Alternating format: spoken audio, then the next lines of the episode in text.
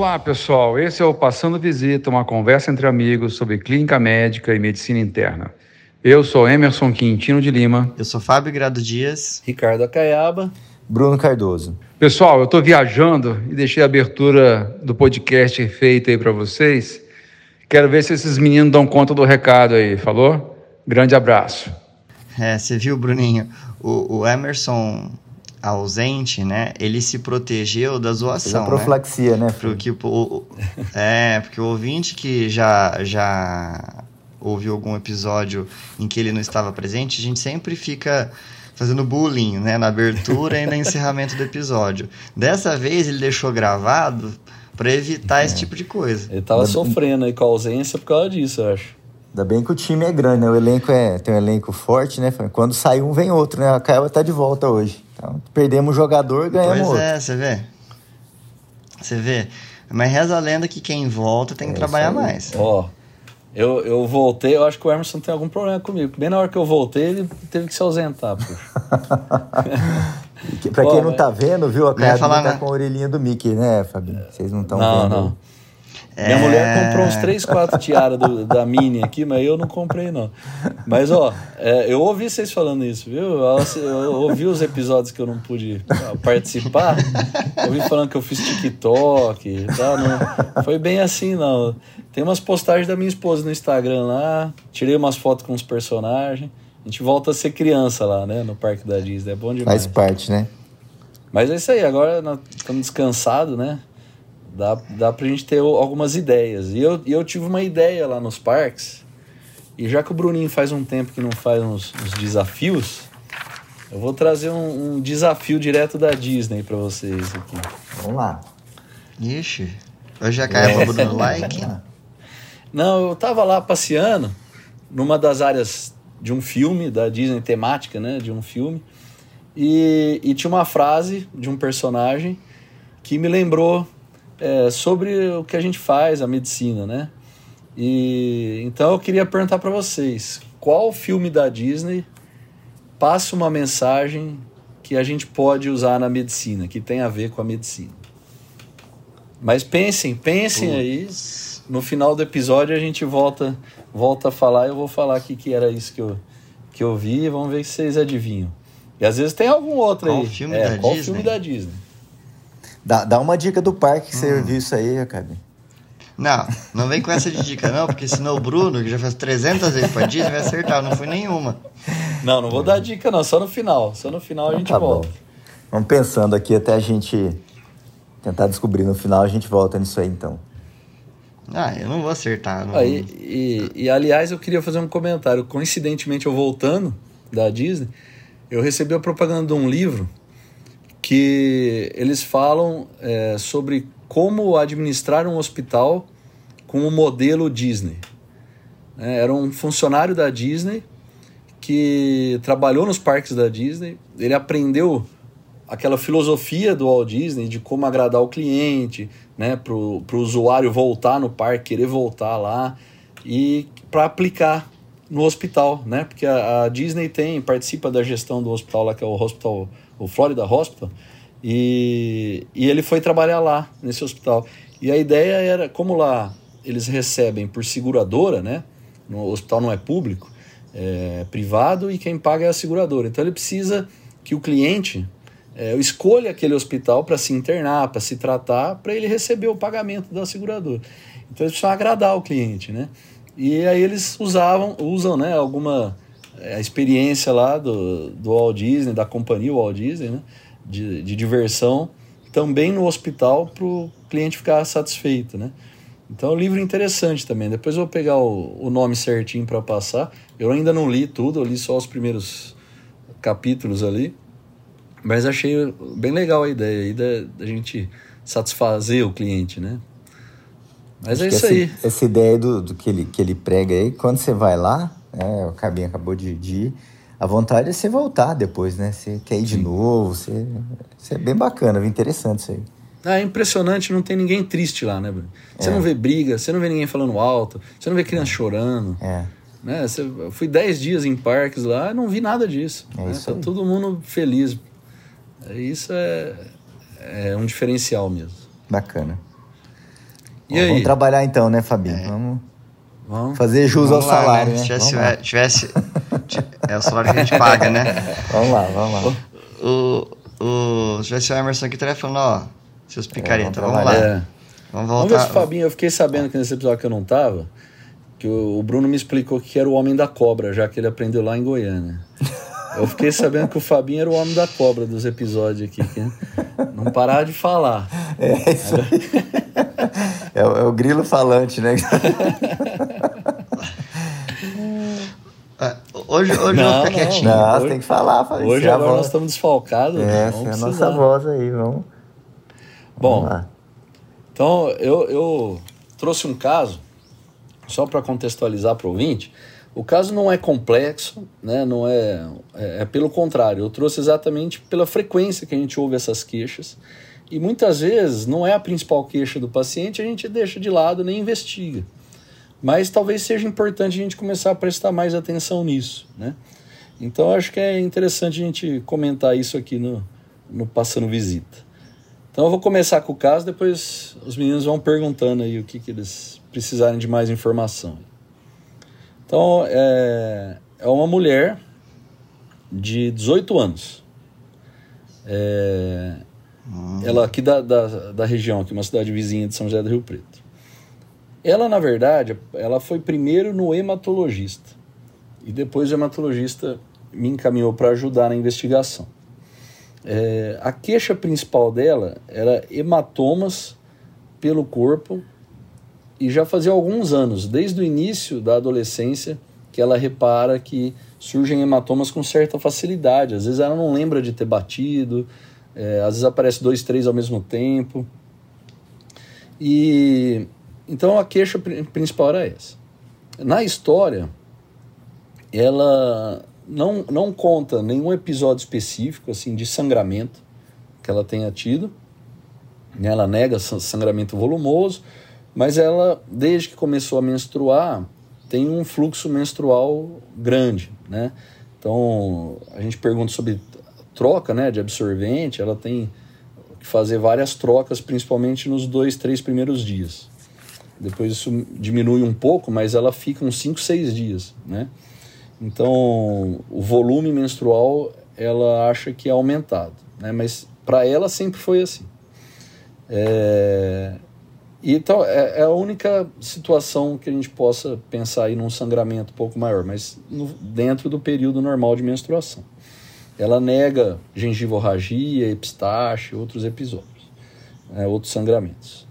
É, também, assim, complementando aí na história, é, não tem alteração gastrointestinal, ela fala que tem uma constipação crônica, mas sem queixas, assim, tá hab- habituada já.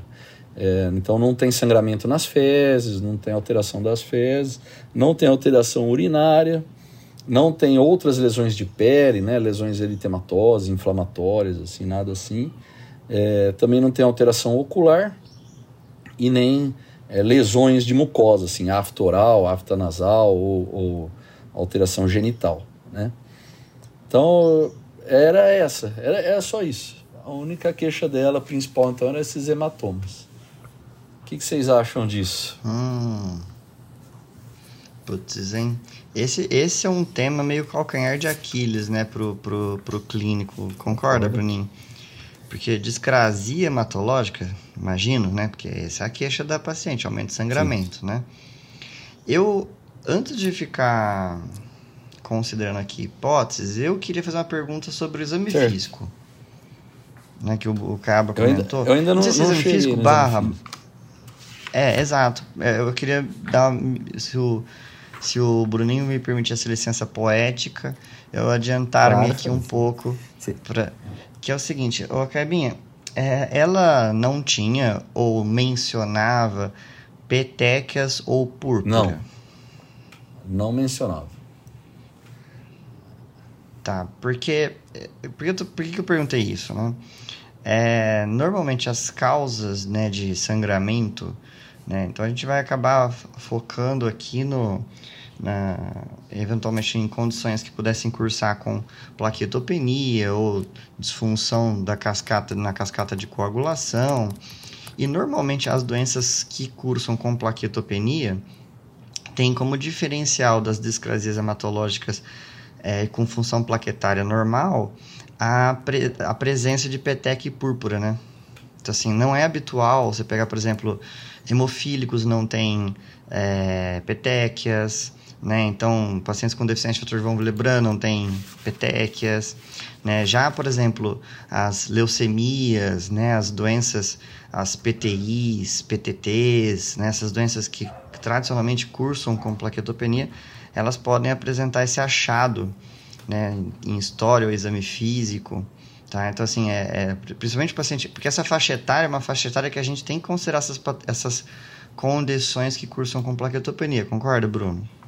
Acho que esse, esse raciocínio seu aí, Fábio, é muito interessante porque o próprio exame físico, claro, não exclui, mas ajuda a direcionar, a pensar em algumas doenças.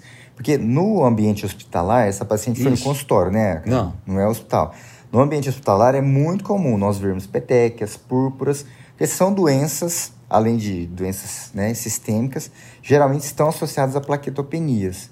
Então, esse raciocínio seu faz muito sentido, eu concordo plenamente, que aí no caso, se nós pensarmos em ou deficiência da função plaquetária ou queda do número de plaquetas, fica menos provável já, para a gente começar a pensar uhum. em diagnósticos diferenciais. É, e só deixando claro, não é excludente, não é uma coisa fechada que eu estou dizendo mas, mas abre-se um, um, um, leque, né? Então, por exemplo, porque ela tem hematomas, ela sangra mais em condições que fisiologicamente ela, ela já está sangrando que é no período menstrual, mas ela não tem esse sinal de extravasamento vascular, né? Então, assim, ela não tem lesão purpúrica, não, não tem petéquia, já...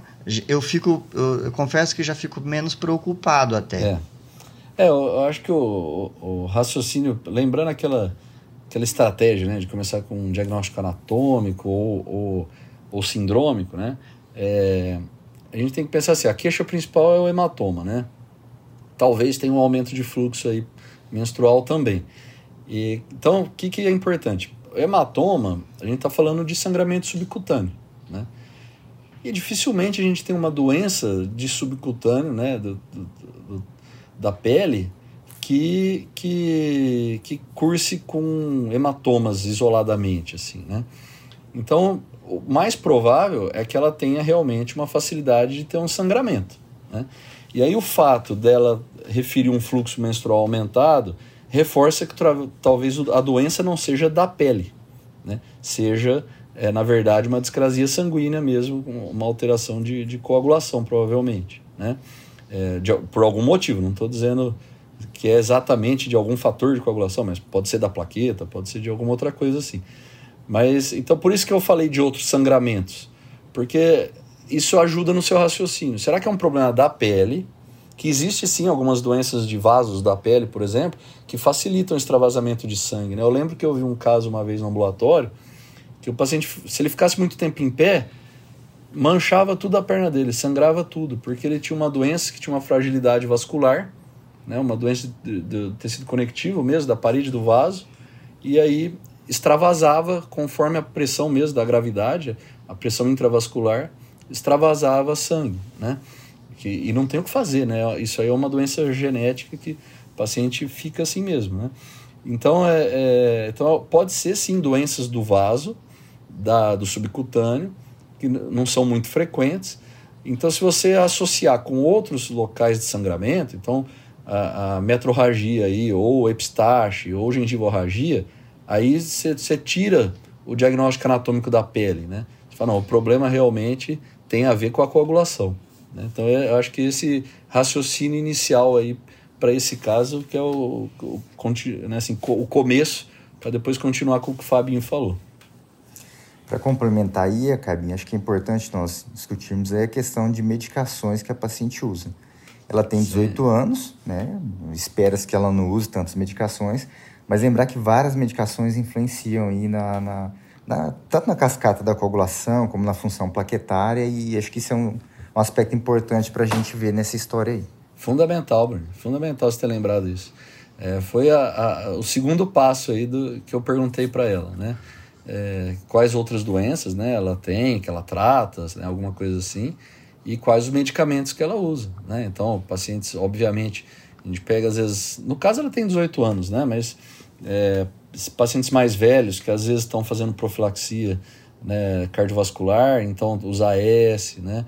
É, e tem algumas outras medicações que o pessoal não sabe, assim, não é, não é com esse intuito, né, de, de diminuir a agregação plaquetária igual ao AS, né, ou algum outro anticoagulante que o paciente use, é, mas que também podem trazer alterações de coagulação. Então, a gente tem que ficar atento mesmo com as medicações, isso é importante. Ô, Caiaba. Eu uso, o que eu mais vejo de equimose, eu, reumatologista, corticoide, né, corticoide. Corticoide.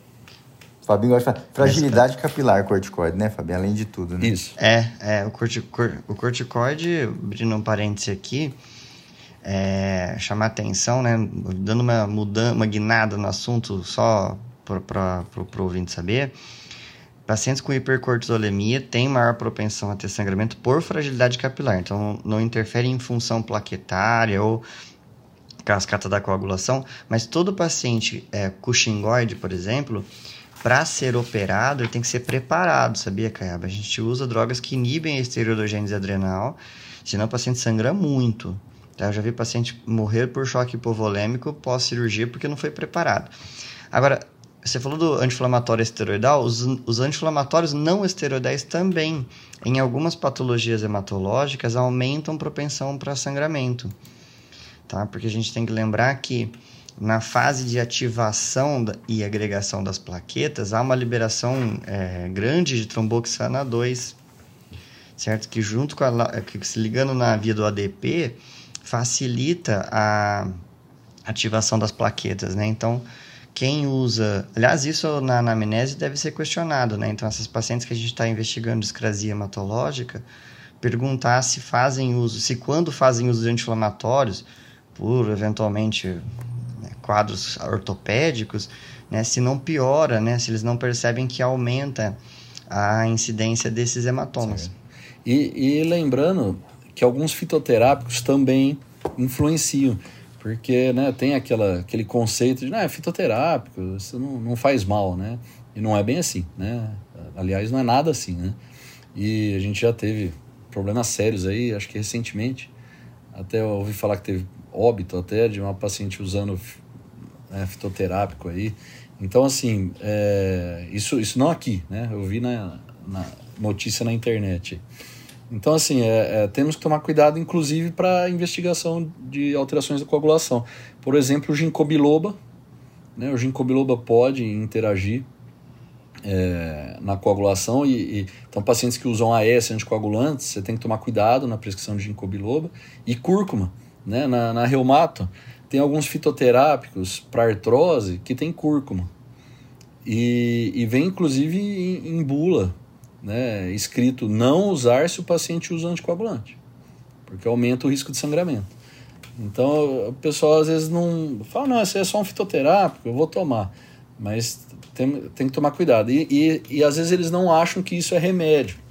Então você pergunta, você tem algum outro problema de saúde? Você toma algum remédio? Vai falar, não. Aí você tem que ir a fundo, falar, mas você não toma mais nada, não toma nenhuma cápsula de nada. Não, eu tomo um negócio para ver se melhora a minha unha, se melhora meu cabelo, se melhora. É, lá que o farmacêutico me deu lá, que é umas vitaminas. Às vezes você vai ver, tem lá uma cúrcuma, tem um, um ginkgo biloba, alguma coisa assim, que pode estar tá contribuindo com esses hematomas. Né? Então, essa parte da medicação que o Bruno falou é muito importante. Perfeito. Aqui nesse caso, Exatamente. ela usava só pura. Puran T4, que ela Opa. tem um, um hipotiroidismo já. Usava assim. Qual dose que é a Binha, você sabe? 62,5 microgramas por dia. Aí ela tem a principal doença, hein? Essa aí o ouvinte já tá craque já, que eu fiquei sabendo é, aí já. Então, mas, bom, mas é só lembrando, né, reforçando, é, ela tem uma doença autoimune, certo? É. Então, é, é isso que, tá, o hipotireoidismo não tem nada a ver com, com os hematomas que a paciente apresenta, mas... Diretamente? O, o médico tem que ficar esperto para essa, essa situação, isso. né? Todo portador de doença autoimune tem maior chance de ter uma outra doença autoimune. Então, isso. tivesse ela vitiligo, tivesse né, o Hashimoto, fosse ela lúpica, né? Enfim, tem que chamar a atenção que as doenças autoimunes tem que guardar ali no cantinho, não esquecer Isso. delas. Acaba, já que ela foi para você, ela tinha alguma queixa reumatológica ou no exame físico você encontrou alguma alteração? Não, assim, não tinha dor articular, como eu falei, não tinha outras lesões de pele, aftoral, alteração urinária, é, não tinha mais nenhuma outra queixa. E no exame físico dela era normal, com exceção de alguns hematomas. Ela tinha, no dia da consulta, ela tinha três hematomas. Um estava um pouco mais recente no, no braço esquerdo e tinha depois dois na, na, um em cada perna, mas já em fase de, de reabsorção, já de resolução. É, então, só realmente, nada nada mais. Não tinha artrite, não tinha outra lesão de pele, ausculta cardíaca, pulmonar, normal. Exame físico dela, pobre mesmo. Não... É, como, como é um caso de história mais simples, né, Bruninho? E ela acaba nichando um pouco mais as hipóteses. Acho que a gente já podia caminhar, se você quiser, a não ser que você queira fazer algum comentário já pode adicional. Para os exames, eu pra, por, é, então por, como, por que, o que a gente vai investigar, né? E aí, o que, que, que, que vocês pensariam aí Ó, Vamos fazer assim, eu vou, eu vou aproveitar, o, vou aproveitar da gasta dinheiro é, o Bruno, aproveitar da bondade do Fabinho. Eu peço exames, ele explica.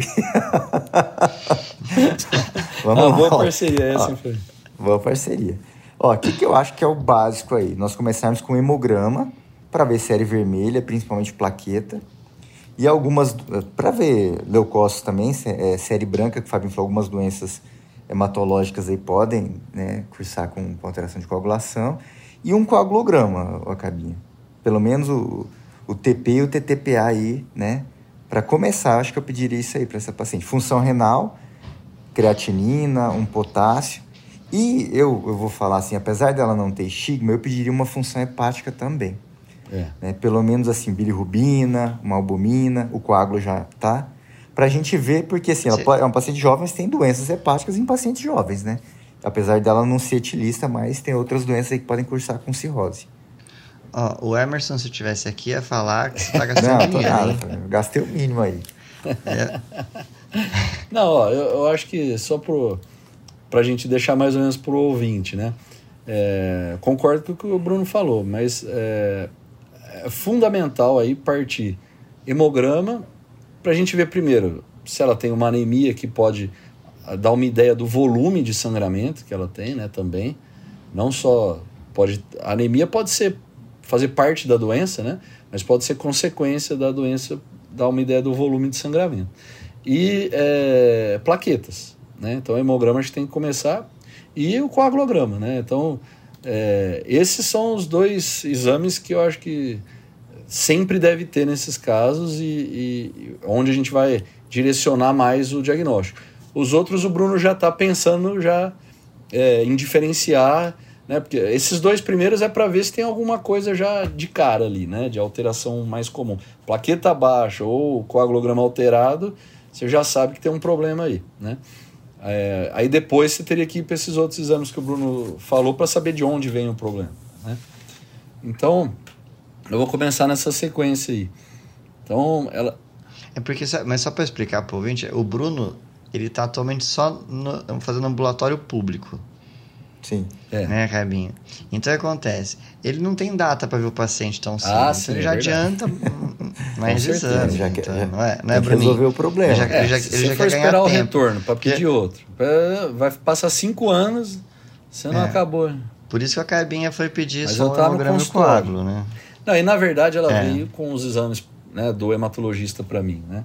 Então eu, eu já tinha alguns exames aqui. Então, o, hemograma, né, para a gente começar. Tinha uma hemoglobina de 12,7, com VCM, HCM normal. Tá? Leucócito 6.510, diferencial normal, né? Eu sempre fico atento com neutropenia, linfopenia, que às vezes o total tá normal, mas eu, eu olho sempre o diferencial. Tudo normal, linfócito 1.690, tranquilo.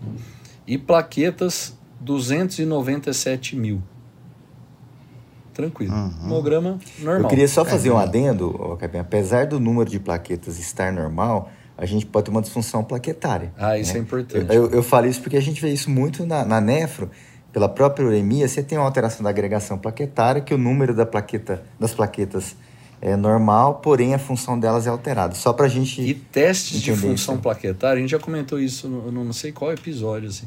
Testes de função plaquetária é, é, são difíceis de fazer. Que é o tempo de Normalmente né? a gente não tem bons testes, assim, porque sofre muitos vieses aí, a técnica é complicada. E então, geralmente a gente só faz quantitativo. E aí você não pesquisa função, realmente tem que ficar com essa pulga atrás da orelha mesmo. O Bruno lembrou bem. É aparentemente normal até agora. Normal, né? é. normal. Do hemograma, que a gente pode avaliar no hemograma, está normal. E o coagulograma também. Tá? Veio com TTPA de 35, uhum. INR de 0,88, tudo dentro dos valores de referência, sem alterações. É, tem tempo de sangramento também? Normal, também é normal. normal também. Eu imagino que o Márcio é, deve ter feito. Não, né? sim, fez. Tá normal. E, se hum. não me engano, foi dois ah, minutos. Uma coisa... Pelo que eu anotei aqui. Porque, assim... É... Ah, uma coisa que nós esquecemos, hein, gente? Ó, na antecedentes familiares, existe na família alguém que também tem essas mesmas queixas que a paciente? Ah, é, bem lembrado. Eu tinha esquecido de comentar isso. É, a, a mãe relata que também é, é, tem com facilidade hematomas, mas não na mesma intensidade. Então a mãe nunca foi a atrás. Mãe. Ela fala, ah, de vez em quando eu tenho roxo mesmo, que eu não sei porquê, mas nunca dei bola para isso, né? Ô Bruninho, você sabe que eu não consigo pensar muito, muitas outras hipóteses das que eu vou falar aqui, porque a gente vai acabar indo já para os exames específicos. A, a discrasia hematológica mais conhecida, não é a mais prevalente, né? Interessante isso, né? Que é a hemofilia. Né? Então, a hemofilia mais conhecida... Só mais conhecida do público, né, Fábio? É do, do, público, público, mas não é a mais comum, tá? Não é a mais prevalente. E outra coisa, né, assim, não dá pra gente pensar em hemofilia aqui pra, pra essa menina por alguns motivos, né? Então, assim, é não que seja impossível, mas, não é, mas ela é do gênero feminino. Isso. Né? Então, a hemofilia está ligada ao cromossomo X, né? Então, assim, então é mais comum nos, nos meninos, né? Hemofilia A, se eu não me engano, se me corrija se estiver errado, é mais Isso. prevalente, que é a deficiência do fator 8. É, mas a doença mais prevalente e, e muitas vezes subdiagnosticada é a doença do von Willebrand. Né? Então, a deficiência do... A, disfunção do fator de von Willebrand, né? Que, que acho que menos de 10% dos pacientes acabam se fazendo diagnóstico, porque a grande maioria deles nem, se, nem é suspeitado, né? Porque são histórias muito frustras. Exatamente. Né? Porque, não sei se depois, a, a, depender dos resultados dos exames, a gente comenta aqui, mas eu iria partir para um, uma, uma investigação nesse sentido, né? Então, dosar o antígeno, a atividade, avaliar a atividade e dosar eventualmente os fatores da coagulação, fator 8, fator 9 e com tipagem sanguínea. Olha, o, o, concordo, Fabinho. O Bruno tinha pedido alguns outros exames que, pelo fato do hemograma e o coágulo ah, esqueci, estar normal, é, diminui um pouco o peso, né? Assim, igual pensando numa insuficiência hepática. Poxa, mas coagulograma é. normal, né? Não é o que a gente esperaria para estar causando hematomas, né? Ele, ele, causaria hematomas via alteração de coagulação que altera o coagulograma, né? Então não, não faria muito sentido uma disfunção hepática, né? Mas ela, ela fez, né? Tem TGO, TGP normal, é, fez eletroforese de proteínas também, estava normal, com albumina normal. É, qual mais se pediu também? Função renal, Bruno? Eu tenho a creatinina, 064. Provavelmente normal, normal. para a idade e é. para o peso dela, né? Normal. Ah, ah só... que mais tá. de exames? Eu não, agora não lembro qual mais que você tinha falado. Não, acho que foi Tem glicemia, que, que é normal. Pediu, foi isso que ele pediu. Hã? Não, eu só queria acrescentar, acho que você comentou tudo que o Bruno pediu. Outra coisa também para hemofilia que não, não é que dá para excluir com isso, mas é ter o TTPA normal, é, né? Normal. Então, assim, a, às vezes o paciente hemofílico tem um TTPA um pouquinho alargado, é. né? Porque o fator 8 está envolvido na via intrínseca, é. né? Eu acho que isso é importante, então... você comentou pelo seguinte, você perguntou sobre história familiar, que muitas vezes, né, a, a doença, a deficiência de, do fator de Van Willebrand lá, é, é proteína de von Willebrand, né? É. Não é fator. É, É, elas são É, os multímeros, né? multímeros. É uma proteína É. com multímeros. geralmente, é, o paciente é óleo sintomático, a apresentação da doença é bem variável, né? tem formas mais graves, formas bem frustras, e tem história familiar, que faz muito sentido o que você perguntou aí. E o problema é que muitos passam desapercebidos, mas em algumas situações que o paciente sangra, parto, cirurgia ou algum trauma mais sério, talvez você tenha complicações importantes. Eu acho que esse ponto eu queria ressaltar. A importância de você fazer esse diagnóstico de, de- de- da doença, ou até tem a síndrome também de von Willebrand, né? É, é, isso é essa é a ideia mesmo, Bruno. É, parece uma coisa qual o problema dela ter o hematoma lá? Deixa, é, é estético, né? É só estético. É, passa o irudoide lá, melhor e tal. Mas a questão é essa, será que amanhã essa paciente tá com uma cólica biliar? Aí você fala assim, não, vamos, vamos, vamos tirar a vesícula, faz uma colecisteia lá, tranquilo. 18 anos, não tem comorbidade, novinha, tranquilo. Coágulo normal, tranquilo. Não vai sangrar. Mas será que não vai mesmo? Né? Então, é, é importante ir atrás, pesquisar, porque, como o Fábio falou, deficiência do fator von Willebrand, por exemplo, é uma doença que tem uma certa prevalência considerável, né? De- é, a gente viu aí relatos aí de 1 para mil, né? Então, 0,1%. Então, se pegar a região aqui, se pegar toda a região aqui, tem 2 milhões e meio de habitantes, né? Então, quantos não tem deficiência de fator de von Willebrand, né? Um- uma multidão aí, né? E alguém vai parar no, num hospital precisando de uma intervenção ou vai sofrer um acidente automobilístico.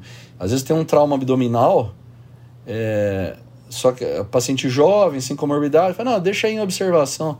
Mas se você souber que ele tem um- essa tendência a sangramento, lógico que o seu monitoramento vai ser diferenciado. Né? Então, é, também não contraindica absolutamente a cirurgia, mas você vai ter um monitoramento muito mais ativo. Né? Então, é, é importante a gente saber esse diagnóstico. né? Eu só queria falar uma, uma coisa, Camille. Assim, a gente estuda na faculdade as, as discrasias sanguíneas, mas talvez a gente não tenha maturidade para entender. Quem mais me chamou a atenção, eu tive uma aula com, com anestésio quando estava fazendo o curso da MIB lá de pós de UTI. E ele falou que, assim, eles são a, a, a classe dos médicos lá, a especialidade que mais pensam nessa doença. Por quê? Durante uma cirurgia, muitas vezes o paciente sangra muito mais do que esperado. E aí eles começam a pensar, e ele falou que, que assim, frequentemente esses pacientes têm uma, uma alteração de sangramento mais do que esperado, depois eles vão investigar e muitos deles têm doença de von Willebrand. Então quem chamou atenção é anestesista, porque nesse, nesse, nesse contexto aí ele pega o paciente exposto a um trauma, a um estresse, e aquele paciente que sangra mais do que o esperado. Achei bem interessante isso aí quando eu tive a aula, porque me chamou a atenção nisso aí. né? O, o Bruninho, a gente podia fazer aqui. Outro dia eu estava conversando com alguns alunos. A gente tem ouvinte até de terceiro ano. Eu imaginava que nem que nós não atingíssemos tanto as áreas básicas, então só para a gente lembrar, talvez valha a pena a gente lembrar um pouquinho de, do que é, o que faz o fator de von Willebrand, né? O fator de von Willebrand, gente, ele é produzido pelo endotélio e por megacariócito também, né? Que são as células precursoras das plaquetas. E o fator de von Willebrand, ele serve como se fosse, vou tentar de uma forma mais simples, né? Como se fosse um âncora para as plaquetas, né? Então, quando a gente tem a quebra né, do, do endotélio, a gente expõe a matriz de colágeno subendotelial e o fator de von Willebrand, né? Ele se ancora a esse colágeno, né? E ele facilita para que. Então, ele, ele, ele tem receptores para uma glicoproteína chamada 1B, né? Da, que é expressa na membrana das plaquetas, né? E ele se adere a essa glicoproteína, ele facilita com que as plaquetas, né, se façam, ah, se ancorem no colágeno, Isso. certo? E aí deflagra toda a cascata de ativação e agregação plaquetária, que é a gente fala de Como se ele hemostasia fizesse a primária. ponte, né? Entre E- a lesão endotelial e a Isso. agregação plaquetária ali, né? Perfeito. Eu usei âncora, mas eu acho que a cara acaba definindo melhor. É, a a palavra ponte ponte, ficou- acho ficou que cabe, boa. cabe melhor.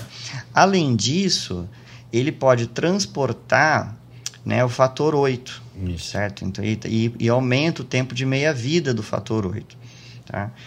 Por isso que até é, complicado, né, quando a gente vai fazer diagnóstico, porque muitos desses pacientes que têm doença de Von Willebrand podem ter fator 8 um pouco consumidos. Né, e alguém erroneamente classificá-los como hemofílicos. E aí aumentaria o TTPA, certo. né, Fabinho? A gente consegue ver. Isso, tam, também, mesma situação que eu acabei de comentar. Então, ele também pode aumentar um pouco o TTPA, a doença de Von Willebrand. Não é uma regra, mas e, pode. E né? também, Fabinho, em então, relação à plaqueta. Porque se você tiver um fator de Von Willebrand é, alterado, né, com uma mutação, que ele ative as plaquetas, ele se liga à plaqueta é, sem precisar ter lesão endotelial, ele acaba facilitando a retirada pelo baço das plaquetas, né? Então aumenta a eliminação plaquetária e aí às vezes nesses casos que é mais raro também pode ter plaquetopenia. Então às vezes a gente vê a plaquetopenia e fala não deve ser deficiência de fator vamos lembrando, deve ser alguma outra doença que dá plaquetopenia. Mas alguns tipos de, de deficiência de fator von Willebrand né, é, também podem cursar com, com plaquetopenia. É, já que o Acaba adiantou, a gente podia falar assim, então a gente falou do fator von Willebrand, né, o que ele faz, e, e ele tem, a, quando a gente tem a doença de von Willebrand, ela tem alguns, alguns tipos, tipos e subtipos, né, mas acho que para a gente o importante mais é, são os uhum. tipos, né. Então, tipo 1 é quando você tem deficiência na produção, então você tem menor quantidade e, consequentemente, menos Isso. atividade. Um déficit quantitativo. Do fator de von Willebrand. Isso, é quantitativo. A tipo 3, ela também é quantitativa, mas ela é mais severa, né? Então é quase que uma não produção tem, é, mínima, não tem. né? É. é. quase zero, né? Zerado de fator de von Willebrand. A tipo 2, é isso que a Caba comentou aqui. A disfunção ela é qualitativa, ela não é quantitativa. Então você tem é, alteração nos multímeros da, da, do, do, fator, do fator, né? E com isso ele não consegue executar de modo adequado sua função. Ou ele o executa em, em cenários em que não deveria.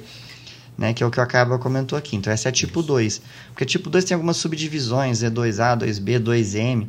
Então, assim, e a 2B é essa que o Acaba comentou. Ela pode cursar com algum grau de plaquetopenia, porque ela fica estimulando as plaquetas ela se liga às plaquetas, porque o fator de von Willebrand não se liga às plaquetas em condições em que não haja dano vascular, que não haja exposição ao colágeno, certo? Mas nesse tipo 2 acontece e, isso. Lembrando que o tipo 1 é o mais frequente, né? em torno de 75% dos pacientes tem o tipo 1, né? então que é essa deficiência quantitativa. E ela é uma alteração é, autossômica é, dominante, então, o que o Fabinho perguntou lá no começo da história, se alguém na família tinha, é importante, porque a autossômica é dominante. Né? Então, é, é, a transmissão hereditária ali é bem mais fácil. Né? É comum ter essa história familiar também positiva. Aí. E o... Então, olha só que legal, né? Então, a gente precisa hemograma normal, então não tem plaquetopenia. Coágulo aparentemente normal, acho que a gente tem que partir para investigar né, a doença de von Willebrand, hemofilia eu não acho que vai ser, é, teria que ser mais rápido, pelo né? estado hemograma. E outra coisa, é mulher e a mãe, né? Então, é, é a filha e a mãe, né? Então, duas mulheres, né? Duas mulheres, né? Então, e então você você tem fa, não, fala então, aí o hematologista que me encaminhou, ele me encaminhou porque tinha um exame que ele pediu entre outros, né? É, ele pediu um fã, né? Porque mulher jovem com hematoma, tal, ele falou, será que pode ser alguma coisa autoimune aí? Pediu um fã. E veio um fã positivo, 1 para 320, nuclear pontilhado fino denso. Né? Então, que é aquele que a gente não isso, tem que se preocupar, eu já né, falei cara? isso algumas vezes aí. Esse padrão de nuclear pontilhado fino denso não tem uma correlação clínica com doença autoimune. E além disso, ela tem uma doença autoimune que é o Hashimoto, né? Ela tem o hipotiroidismo. Então não me surpreenderia nada se fosse algum outro padrão aí também. Né? Então é, o, o fã, nesse contexto dela, não dá para fazer a gente pensar é, numa doença autoimune específica só com hematoma, né? É, e ainda sabendo que ela tem já uma doença autoimune da tireoide. Então, é, tem um valor assim para diagnóstico aqui para investigação muito baixo, né? Então não ajuda muito. Então é, só, só para eu terminar assim a minha, a minha parte reumatológica. Nesse contexto, lógico, fazendo toda a anamnese dos outros sistemas da paciente, sem alteração. Ah, eu não falei aqui, a urina 1 também era normal.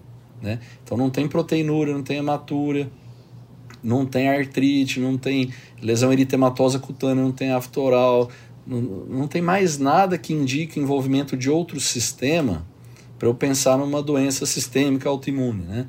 Então, da minha parte, esse fã eu deixei de lado e acho que não tem nenhuma outra doença reumatológica no momento. Né? Pode amanhã depois isso mudar, né? mas por enquanto não, não pensaria nisso.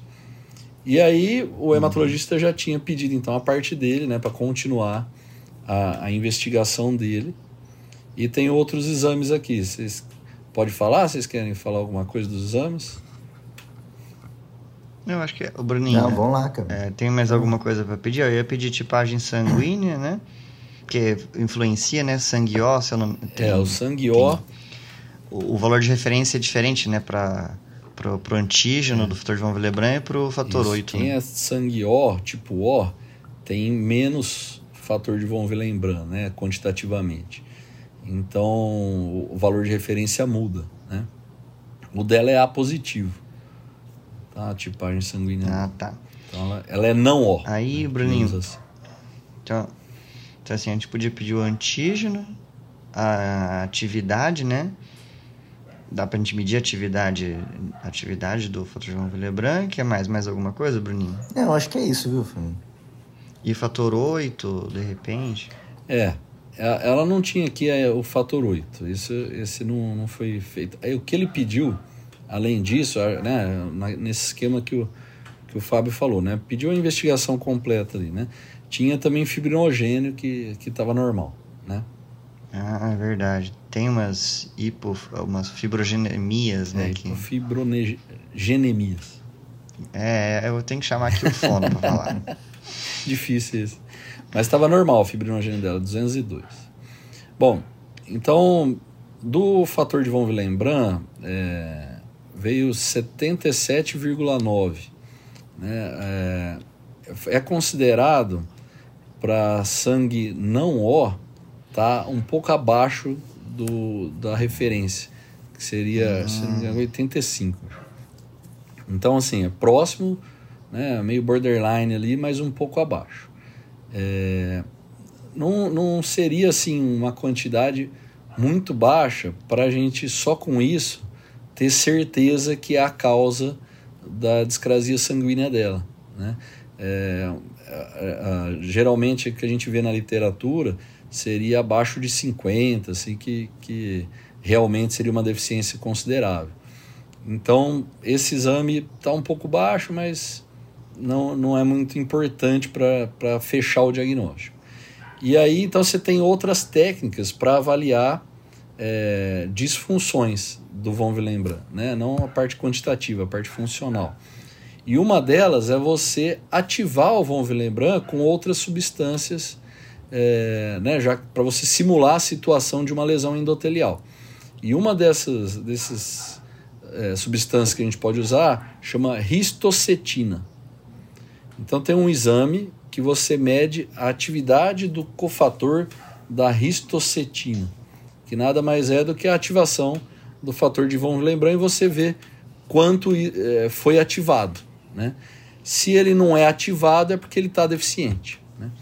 E é, a gente esperaria aí acima de 50% de ativação e o dela veio 38,4%. Então, sugerindo aí uma deficiência é, de função né, de, do, do fator de von Willebrand dessa, deste caso aí. Né? Então, entre 30 e 50 seria uma disfunção é, moderada, assim. É, que se a paciente não tivesse a história clínica de hematoma, metrorragia, alguma coisa assim, não daria para fechar diagnóstico, tá? E história familiar, né? História familiar, exatamente. Não daria para fechar diagnóstico. É, teria que ser menor que 30, que aí é uma deficiência grave, aí você fecha o diagnóstico só pelo exame. Sem história clínica, entre 30 e 50, não dá para você ter certeza. Agora aqui, né, no caso, a paciente tendo a história clínica aí, né, o motivo da consulta foi esse. E entre 30 e 50 já tem um diagnóstico aí presuntivo. É, só que o hematologista ele vai além, né? Tem outros testes depois até para confirmar o tipo, né? E os subtipos aí. É, mas aí ainda não tinha chegado nisso, né? O hematologista ainda é, não tinha visto esses exames, né? Ele pediu e encaminhou e ele ainda não tinha visto esses outros exames. Então, provavelmente vai agora prosseguir a investigação. Você sabe, você sabe que que, bom, como acaba de ser o hematologista, ele vai além, né? A nossa função meio que fica no Ó, Fazer screening, né? Sugerimos sugerimos diagnóstico, fizemos screening e acabou. Mas você sabe é, que é importante essa definição de qual tipo, né? Caba comentou com mais como tipo 1, mas tem a ver com tratamento, sabia, Bruninho? Não, não sei nem tratar, Fabinho. Agora é novidade, conta aí. Porque, assim, a, a maioria dos casos você não trata, né? É, porque são casos assim, você vai ficar tendo hematoma, é mais profilaxia. Mas é, é interessante o que a gente falou. Você sabe se você precisar de uma cirurgia, de um trauma, você tem já isso, esse, isso. informação. Então, nessa, é, nessas situações, aí talvez seja válido, né? Uma abordagem profilática, né, terapêutica, que pode contemplar né, uma droga que eu uso muito e que você às vezes usa se você pega paciente, já que você é intensivista, principalmente se pegar plantão de neurocirurgia, que é o DDAVP. Sim. Né? Então, a, a vasopressina, né? então essa é uma função que poucos lembram dela, mas ela aumenta a liberação de von Willebrand da célula endotelial. Então, assim, só que é um detalhe. Olha só porque é importante o tipo, Bruninho. Se você for tipo 1 ou tipo 3, a tipo 3 você não tem produção na célula endotelial, então acaba que o DDVP não tem muito efeito. Na tipo 1, né, que você tem uma deficiência quantitativa, eventualmente você consegue melhorar um pouco a, esses testes de função, né, com utilização da, da vasopressina. Mas se for tipo 2, que é uma, um, um fator de von Willebrand disfuncional, principalmente o tipo 2B, né, que ele vai ficar ativando plaqueta na corrente sanguínea sem ter exposição ao coágulo por lesão endotelial, você pode induzir plaquetopenia. Entendeu? Então, assim, então você usar o DDAVP, você pode piorar. Entendi. Certo? Em situações de sangramento agudo, né? Então, assim, é, você pode usar o fator purificado, né? Que tem o fator de von Willebrand purificado, como tem o fator 8 para os hemofílicos, fator 9 só que não é todo banco de sangue, não é todo hospital que vai ter o fator purificado ali pronto, né? Principalmente um paciente pós-operatório, alguma coisa assim. Né? Então, uma alternativa, a gente falou isso no episódio que a gente teve uma convidada, uma nobre convidada aqui na primeira temporada, que foi a Andrea da Emato, é às vezes usar crio, né? Que o crio é um derivado do, do plasma, né? Então, você, você obtém o, o crio precipitado com descongelando o, o plasma, porque lembra que a Andrea falava assim, né, que o CRIO é quando você quer ser pontual, né? Então, porque ele é rico no quê? Ele é rico em fator 8, ele é rico em fator de von Willebrand e ele é rico em fibrinogênio. É. E você passa um volume muito pequeno, né? Tem 10, 20 ml. A concentração é grande, né, desses fatores. Exato. Então, assim, você tem alta concentração com volume pequeno, certo? Então, ele é um hemocomponente, né? Então, ele, ele, ele sai, ele é retirado do, do, do plasma fresco congelado certo? Então, mas são situações assim, mais é, essas hospitalares, é. né, Caio? Eu queria só voltar no, nos exames, só para a gente fechar essa parte do diagnóstico. O dela, né, tá tudo tranquilo. Agora, é, vamos supor que viesse normal a função também do, do fator de von Willebrand. É, o que, que a gente deve fazer? Exclui? Não é bem assim. A gente tem que lembrar que tem duas situações que podem aumentar, principais, né? que podem aumentar a função e a quantidade ali do fator de von Willebrand. Uma é o estresse. Então, por exemplo, você falou o Bruninho às vezes pega o pós-operatório lá, que sangrou mais que o esperado, vai para UTI. Então ele faz o diagnóstico lá na UTI, colhendo? Pode ser que não. Pode ser que venha normal, porque o estresse vai liberar mais fator de von Willebrand e vai falsear, né? Então você tem que esperar passar a fase de estresse e repetir o exame. Outra coisa é estrógeno. O estrógeno aumenta. Então, Se ela que tivesse usando anticoncepcional oral, por exemplo, com estrógeno, e viesse normal, a gente ia ter que suspender o anticoncepcional e esperar para colher de novo, ou, fazer de novo o teste. Tá? Então, só lembrando isso para o ouvinte. O teste normal, um, normal, não exclui. O ideal é você certificar de situações de estresse e de uso de estrogênio para depois repetir o teste para confirmar se ele é normal. Tá bom? E... Queria só complementar, Cabem, que você falou aí. Entra no caso da, da, Tem a doença de von Willebrand e a síndrome. Sim. A síndrome geralmente é secundária a medicações e algumas doenças. Porque eu estava tentando entender por que esse paciente foi para você. É, Algumas é. doenças autoimunes dão essa síndrome de von Willebrand, que não é uma alteração genética, é uma alteração devido a um estresse um de outra doença. É, né? você. Então, doença autoimune, algumas doenças. É, pode falar. Autoanticorpos, Bruninho, que se ligam ao fator de von Willebrand e atrapalham a função do fator de von Willebrand. Então, você causa uma deficiência de fator de von Willebrand por mecanismos autoimunes mesmo, né? Então, pode sim, uma paciente com lúpus, por exemplo, ter um quadro de deficiência de fator de von Willebrand, é, que aí pode se iniciar até mais tardio, né, com 40 e poucos anos. Então, é, como eu não lembrava pode ser secundário. Cor, eu dei uma colada aqui só para passar para os ouvintes aí em quais situações a gente tem que pensar, né? Doenças linfo e mieloproliferativas nesse contexto, algumas doenças autoimunes que entrariam o lúpus e outras doenças reumatológicas, hipotiroidismo do Fabinho, algumas medicações você já comentou, e paciente exposto à, exposto à circulação extracorpórea, por exemplo, revascularização, cirurgias é, cardíacas pediátricas, nesse contexto que precisa fazer extracorpórea, né? É. Bem lembrado. Colei aqui, viu? Fui pesquisar aqui no UpToDate, colei as Tá valendo, tá valendo. Essa, boa parte disso eu não ia lembrar. É, não. tem que consultar, né, Fabinho? É isso. Você tem, vocês dois, né? O Caio tem, vocês têm memória boa, mas tudo, tudo, tudo não lembra, né? Lembra a maioria das coisas, né? Você falou aí do hipotiroidismo, mas no caso aqui ela tá compensada, viu? Compensado. Ela tem o hipotiroidismo, mas tá, tem um É, TSH é, só de lembrar 3,28. que seria num fator de descompensação, é. Então, se fosse o, a- o diagnóstico do hipotiroidismo nesse momento, talvez estivesse influenciando nesses exames também, né? Teria que tratar o hipotiroidismo. Bem lembrado. Caso bacana, hein, Cabinho?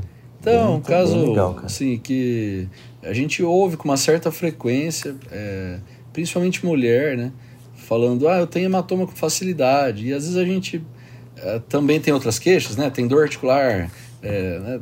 Então você acaba valorizando o resto e fala, ah, esse hematominha aí, deixa pra lá.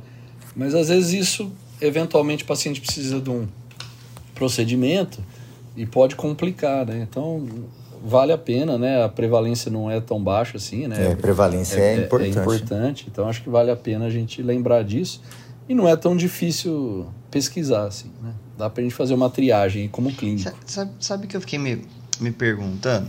Que nenhum de nós aqui é cirurgião, né? Então, e os cirurgiões, pra, pega uma paciente dessa novinha, Não faz nem exame. né, pra fazer uma cirurgia.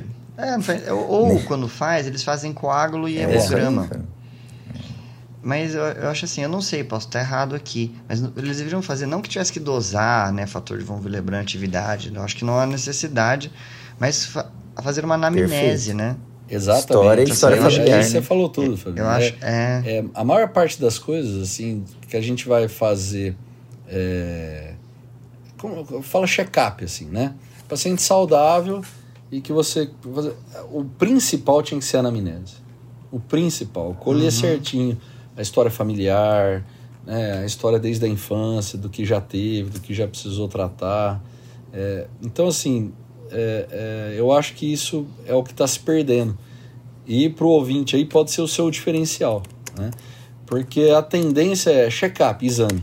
Vamos fazer exame. Pede cinco exames de fezes fresca, sangue oculto e não sei o que, né? E, e- e quer fazer colono e quer tudo para check-up, check-up. Não, mas peraí. O check-up principal começa na anamnese. Né? Tem, essa triagem pela anamnese é mais importante. Nem tudo é exame, né? muito bem. Ó, vamos voltar à pergunta que O- eu tô o com a resposta na ponta da língua aqui. hein? Putz, Vamos, grila. vamos pro desafio? Eu Você já pensou aí? É, Não lembrou nenhum filme, ô Fabinho? Putz, qual Vou que dar, vai vou ser dar uma mão, assim, não é bem não, o eu filme. já sei a resposta, o não filme- dá dica não. Ah, deixa, deixa ele. Vai, bom, vai lá, responde, Bruno. Vai que depois ele vai falar que você acertou porque deu a dica, Ó, vou né? pedir uma, uma licença poética. Adoro cirurgiões, tenho vários amigos, mas eu vou fazer uma piada, mas já peço desculpa antes da piada, né? o filme que, o- que o- a cabinha tá falando da Disney, né? Que tem a ver com a medicina, é o Star Wars, né? Acertou. Por que o Star acertou. Wars? É, a gente costuma falar de uma forma, né? é, carinhosa, né? Que, né, no hospital lá, com os- tem uma rixa, assim, né? Rixa, entre aspas, entre os cirurgiões e os clínicos. E fala que a cirurgia é o lado negro da força e a clínica é o lado luminoso da força, né? Então é o Star Wars, né? Até ontem eu fiz um carro, Fabinho, com os meninos do sexto ano, que foi o último dia. Eu coloquei assim, um carro. Uma das perguntas para descontrair um pouquinho. né? Eu coloquei um bonequinho do Luke Skywalker e um bonequinho do Darth Vader. Perguntei qual que é o grau de parentesco. Entre as alternativas tinha assim, pai e filho, né? O Darth Vader e o Luke, e tinha residente da cirurgia e residente da clínica. Era uma das. então eu acho que o filme é o, a série Star Wars, né? Que atualmente é da Mas a Disney. mensagem O filme não é da que a Disney, cirurgia né? lá do Negro da mas a Força. Disney comprou depois os direitos aí do filme e Não, mas, mas, agora, mas- agora não é mas por causa lá. disso, não. Eu sei, eu sei. É, que isso que eu ia perguntar pra lá, mas. É que lá eu vi o Yoda e o Luke, né, nos brinquedos. E tem uma frase do Yoda que, que é a seguinte, que ele falando pro Luke, né, naqueles primeiros episódios, os mais antigos, quando ele vai ensinar o Luke a ser Jedi. Treinar ele pra aprimorar Pra os Jedi, é. poderes Jedi. né? Ele fala assim: o maior professor, o fracasso é. Então, é, eu, eu peguei depois agora aqui na internet a, a- a- a- toda a fala dele nesse parágrafo. Ele fala assim: transmita o que aprendeu, força, maestria, mas fraqueza, insensatez, fracasso também. Sim, fracasso acima de tudo. O maior professor, o fracasso é. Então ele passou uma lição para você tem que ensinar os outros, não só o que deu certo, o que é fácil. né? A gente tem que falar aqui também, né? Mostrar para eles o que a gente tentou, que, que deu errado, que a gente não deveria ter feito, né? Para a gente é, é, que isso não se repita com os outros, né? Então essa frase dele me lembrou o que a gente faz com os residentes, com os alunos. A gente, eu vira e mexe, eu reforço, ó, eu fiz tal coisa, mas tal- o resultado foi diferente do que eu esperava, talvez não devesse ter feito dessa forma, a gente tem que fazer diferente. E na medicina isso ainda é um, um clichê, assim, né? É, publicar resultado negativo, né? isso ainda é, é uma discussão complicada. Então é isso, era o Star Wars por causa disso, Bruno. Eu acertei a série, mas errei, errei o motivo, hein? Mas eu acertei a série, hein? E ó, eu achei aqui Muito bem, livro. hein? Olha, Quer ver, ó? final de episódio. Bacana. O livro é assim, ó. É o nome do livro que eu comentei. Se Disney administrasse seu hospital. É, eu tenho esse De livro, Fred cara. Lee. Ah lá. Mas eu não li ainda, mas eu Ah, tenho. você tem, mas não leu. Aí. Eu vou ler, vai, tá- vai entrar na minha, na minha lista aqui de, de leitura. Não, legal. Então eu vou, eu vou terminar aqui o, o episódio. Vocês têm alguma coisa aí pra falar? Não. Vou, vou fazer. a- o Emerson não deixou o final. Vai lá, vai lá, Emerson Like Bom, agora. Então, esse foi o Passando Visita, uma conversa sobre clínica médica e medicina interna. Um abraço e que a força esteja com vocês. Tchau, tchau.